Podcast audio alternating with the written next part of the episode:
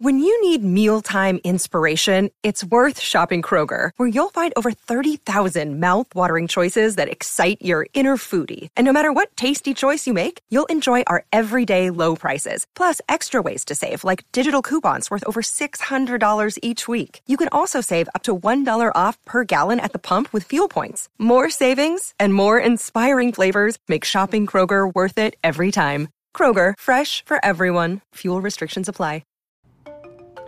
Buenos días a todos, soy Víctor Abarca y estás escuchando Expreso con Víctor, el podcast diario sobre tecnología, tecnología que importa y cultura digital. Bien, el día que Google cumple 23 años vamos a hablar también de Apple y de un bug que hay respecto al desbloqueo con los iPhone 13. Bueno, me refiero sobre todo al desbloqueo con el Apple Watch.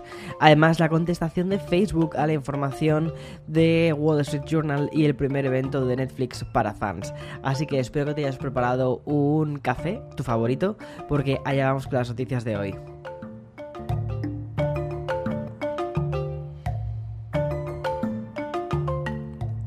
Antes de comenzar las noticias en sí, quiero hacer una pequeña introducción para celebrar el vigésimo tercer cumpleaños de Google. Tal día como hoy, pero eso sí, en 1998, dos estudiantes universitarios crearon un motor de búsqueda como proyecto académico.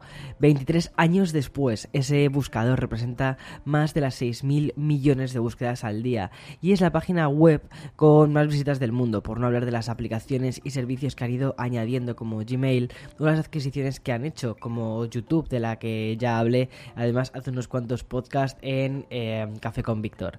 Sirva esto como una especie de felicitación, ahora quiero entrar en las noticias. Bien, ¿qué es lo que escuchas cuando inicias Netflix? Ese sonido tan característico que es como una especie de, de golpe sonoro, ¿no? Un sonido que según la propia compañía es algo así como un tum. Y en homenaje a esa intro, Netflix bautizó así a su primer evento online que se celebró ayer, que fue un live stream dedicado a los fans y que utilizó para anunciar títulos, entretener y rendir tributo a los usuarios. Bien, tres horas de evento donde se mencionaron 70 series y 28 películas, pero que en Expreso con Víctor vamos a seleccionar solo los grandes titulares de un servicio de streaming que ha ido perdiendo suscriptores, sobre todo en los dos últimos trimestres de este 2021. Vale, así que apunta a diferentes fechas en el calendario porque creo que vamos a tener un invierno bastante interesante. Em, quiero hablarte primero de la cuarta temporada de Stranger Things, que tendrá flashbacks para mostrar los orígenes de la familia Krill.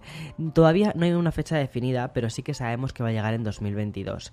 En 2020, justo cuando la pandemia nos azotó, Netflix se marcó uno de los mayores triunfos de las grandes décadas con el documental sobre Michael Jordan. The Last Dance recogió grabaciones inéditas de la carrera de, la carrera de Jordan y también de los bueno, de, la que hicieron los Bulls.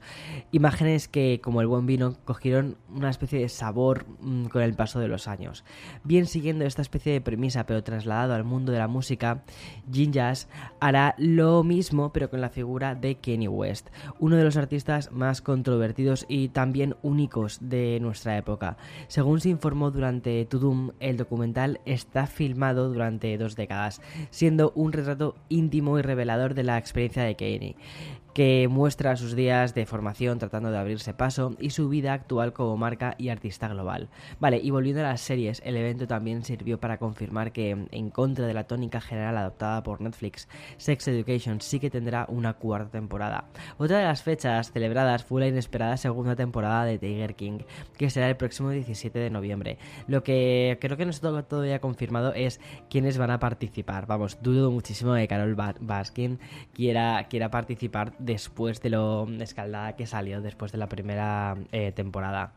Y mientras The Crown solo conoce que volverá en 2022, la que sí que tiene un estreno fijado es Emily in Paris, que será el 22 de diciembre. Por lo demás, los fans pudieron también ver trailers como el de la precuela de la fallida Army of the Death, que es el 29 de octubre, de Sandman, que es una adaptación de los cómics de Gaiman, o los animes Super Crocs y Bright, Alma de Samurai. Bien, y ahora voy a hacer una pequeña pausa antes de dar dos noticias más, una sobre Facebook y otra sobre los iPhone 13. Bien, después de la luminosidad de un evento como el Tutum de Netflix, nos vamos a la oscuridad que impregna todo el asunto destapado por The Wall Street Journal respecto a los informes internos donde Facebook sí que reconoce que Instagram es un lugar tóxico para los más jóvenes e incluso de los efectos que tiene. Tras dos semanas de silencio desde Facebook han dado la primera respuesta y ha sido a través de la Newsroom, con una publicación firmada por el vicepresidente de la compañía y jefe de investigación. En el post se defienden con datos que señalan una investigación de Instagram que demuestra que en 11 de 12 problemas de bienestar, los adolescentes con problemas dijeron que Instagram las hizo mejores en lugar de peores. También añaden que muchos adolescentes de los que escuchamos sienten que usar Instagram les ayuda cuando están luchando con el tipo de momentos difíciles y problemas que los adolescentes siempre eh, se han enfrentado. Lo que sí que reconocen es que respecto a la imagen eh, corporal es la única área donde los adolescentes que informaron tener problemas Instagram lo empeoró.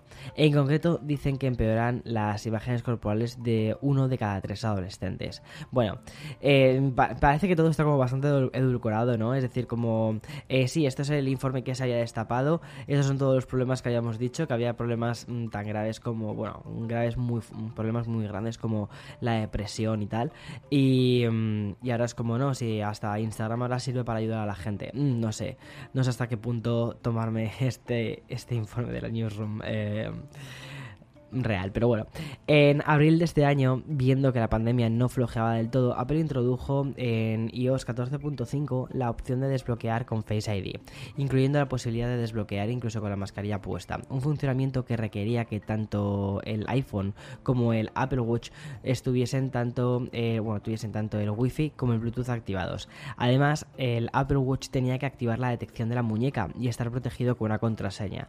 Y algo más, el Apple Watch tiene que estar puesto en la muñeca y desbloqueado para que esta función estuviese activa. Pues bien, el pasado viernes desde Reddit informaron de un problema a la hora de desbloquear el Apple Watch. Concretamente se informaba de que no se podía desde los nuevos iPhone 13. Es más, ciertos usuarios de Reddit también añadieron que algunos modelos de iPhone 11 y del iPhone 11 Pro Max también sufrían algunos errores. Desde Apple se hicieron eco del error y emitieron una nota en la página oficial de soporte donde informaban de que el mensaje no se puede comunicar con el Apple Watch estaba siendo recurrente, así como por ejemplo la imposibilidad de configurar el desbloqueo.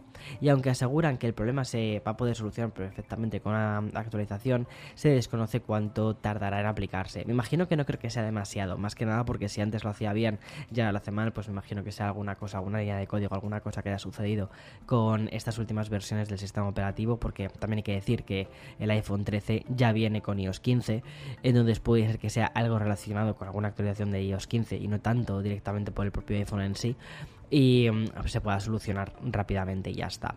En fin, hasta aquí las noticias del día. Eh, es lunes, tenemos toda la semana por delante, así que espero que tengas una fantástica semana. Chao, chao.